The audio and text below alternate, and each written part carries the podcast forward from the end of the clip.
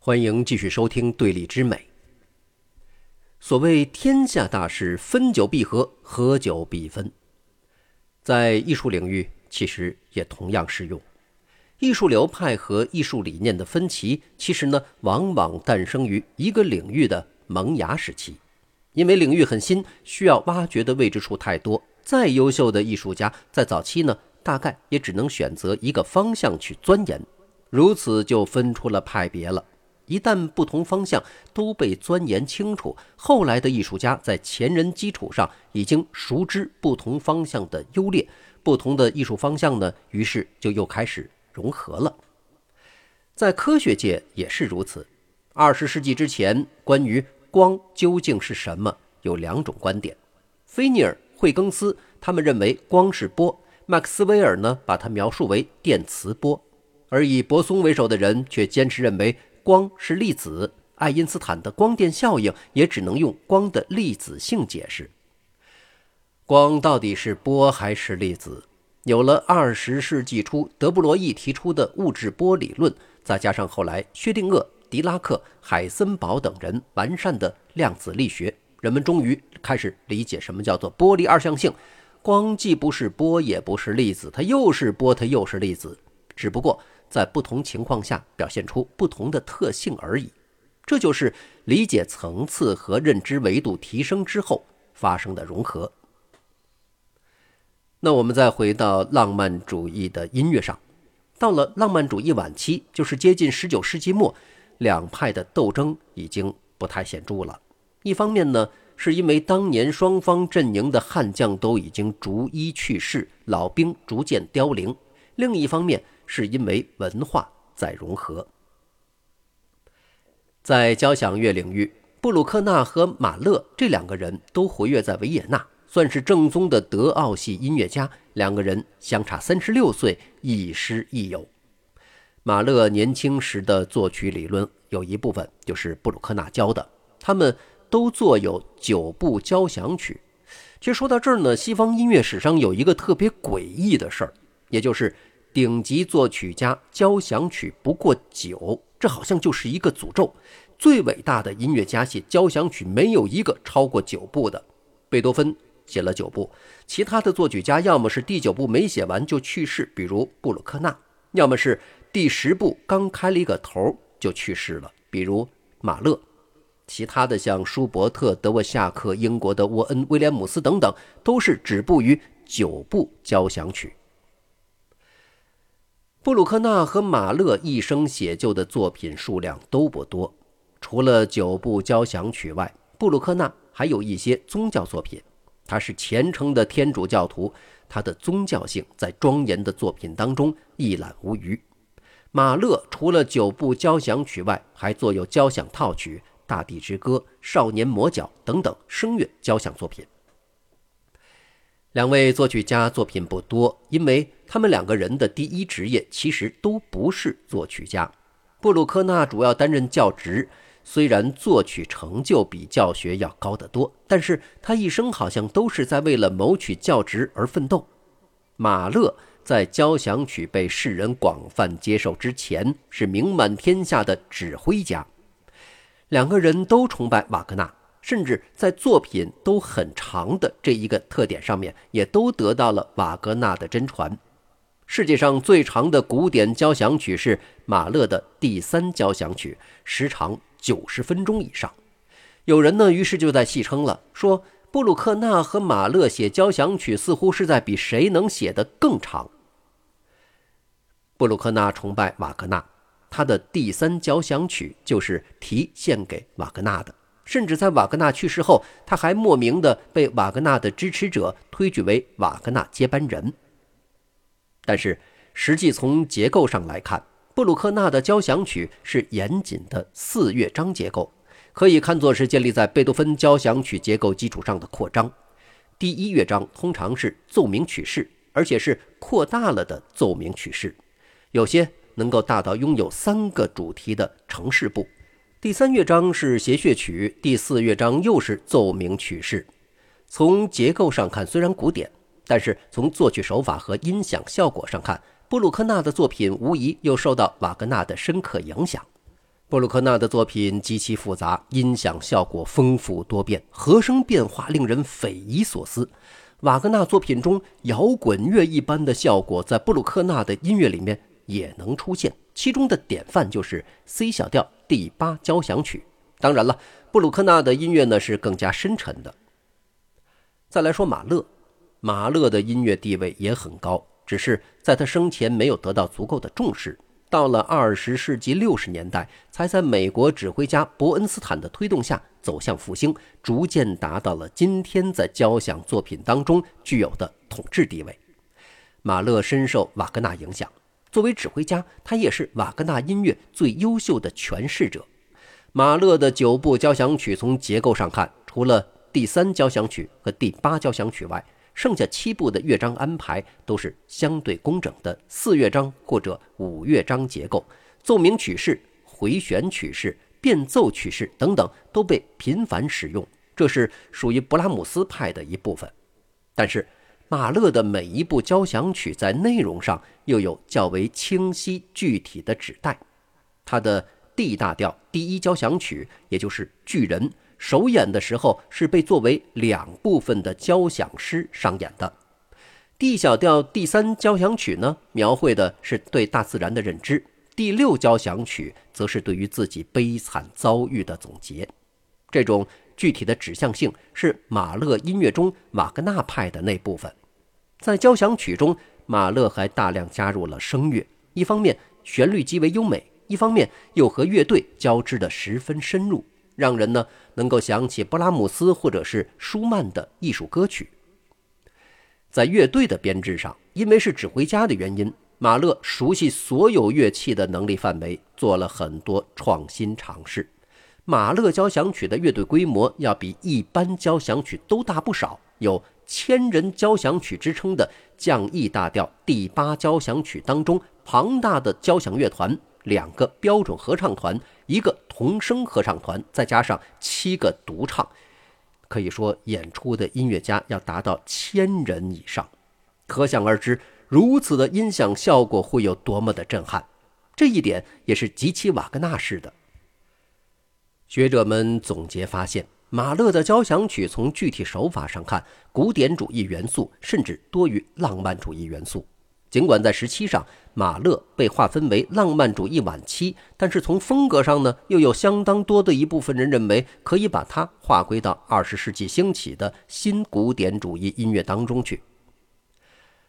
布鲁克纳和马勒的交响曲都是极具个性的伟大作品，不论是作曲手法、曲式结构，还是精神内涵，都达到了登峰造极的地步。我们只能庆幸。贝多芬在交响曲上的至高成就没有吓退他们，从而他们给后人留下如此优秀的交响乐作品，把乐团的表现力提升到了前所未有的高度。说到这儿呢，我们就来听一段马勒在此前我们提到的作品《巨人交响曲》的第二乐章。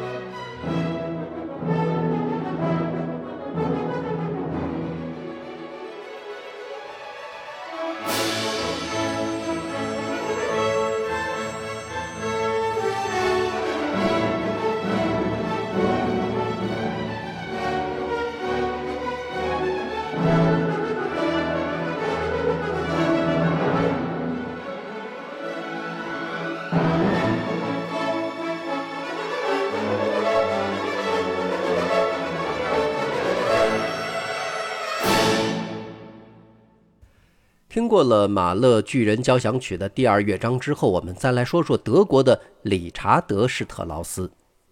在融合力方面，称得上集德奥艺术之大成者，就是这位理查德施特劳斯。呃，在这里呢，提醒您，我们说的这位可不是奥地利的那位创作圆舞曲《波尔卡》和进行曲的施特劳斯家族父子四人。呃，这个是要做严格区分的，一个是德国。另外四个人是奥地利，一个呢是叫做理查德·施特劳斯，另外呢非常著名的是大小约翰·施特劳斯。在理查德的作品当中，已经看不到所谓的起点派或者是终点派、勃拉姆斯或者是瓦格纳的界限了。理查德·施特劳斯有很多古典形式的作品。大约二十岁时，他就创作了小提琴协奏曲、小提琴奏鸣曲。之后又作有圆号协奏曲、双簧管协奏曲。再之后创作了大提琴协奏曲、钢琴协奏曲等等。施特劳斯的协奏曲并不传统，比如他的大提琴协奏曲实际是一部叫做《堂吉诃德》的交响诗作品，大提琴独奏扮演着是堂吉诃德。跟一般的交响诗作品长度不同，这部作品的规模完全是一部浪漫主义大协奏曲，全曲长度达到了四十五分钟。施特劳斯还有大量的交响诗作品，不过这些交响诗作品的长度和一部完整的大规模交响曲都已经相差无几，而且呢都具有明确的主题，有根据尼采同名著作创作的《查拉图斯特拉如是说》。描绘英雄主题的《英雄的一生》，以及描绘自己攀爬阿尔卑斯山全过程的《阿尔卑斯山交响曲》等等。从施特劳斯的作品里，我们能品味出他的音乐是自由的，想要表达什么就使用相应的创作方式，曲式、和声、乐器编制等等规则都已经不再重要了。他的创作方式可谓是一种极大的融合。施特劳斯的歌剧作品也极具代表性。甚至艺术歌曲和歌剧这两种原本看似对立的音乐形式，也在他的歌剧当中融合了。他的代表歌剧有《莎乐美》《玫瑰骑士》和《埃勒克特拉》。在剧情设置上，施特劳斯的作品无疑要比瓦格纳的丰富得多。《莎乐美》当中甚至有一段舞蹈叫做七杀舞，以现在的观点来看，那简直就是最早的脱衣舞。但是被搬上了大雅之堂。施特劳斯的歌剧音乐也不是单纯的意大利咏叹调式的写法，而是更加接近艺术歌曲的写作方式。在突出声乐的前提下，声乐和乐队互动丰富，旋律异常优美，并非是瓦格纳一般的亢奋。施特劳斯的艺术歌曲无疑达到了这类艺术的顶峰，尤其是他的最后的作品《最后四首歌》。这四部作品当中，乐队和声乐完全是相互独立的个体，但是又相得益彰地搭配在一起。歌里讨论了和死亡相关的终极哲学问题，立意高远。虽然规模不大，但是大千世界尽在其中。好，在这期节目的最后呢，我们就来共同聆听一下理查德·施特劳斯的歌剧《唐璜》的片段。今天咱们就先聊到这儿，下期节目继续聊。